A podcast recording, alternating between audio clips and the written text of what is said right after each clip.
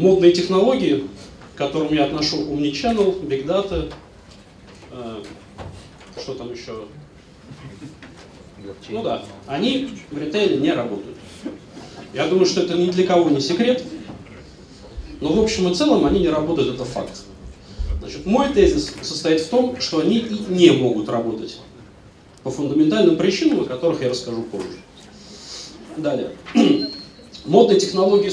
А, извините. А, модная тема искусственный интеллект, она достаточно широкая. И технологии, традиционно относимые к искусственному интеллекту, они делятся на две группы.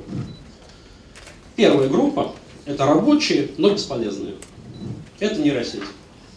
Я утверждаю, что сегодня рентабельного применения нейросетям в ритейле нет и никогда не будет. Вторая группа технологий искусственного интеллекта – это нерабочие и бесполезные.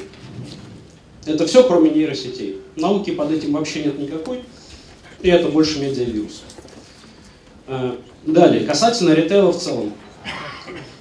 Ритейл э, в том виде, в котором мы его знаем, как сети, э, ну, сети супермаркетов, гипермаркетов и так далее, он доживает последние годы.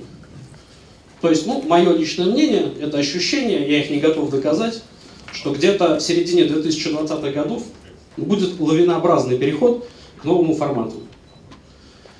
Вопрос в том, какой будет этот формат, и опять же, свои мысли на эту тему я расскажу в 14.30. Сейчас я скажу, каким этот формат не будет.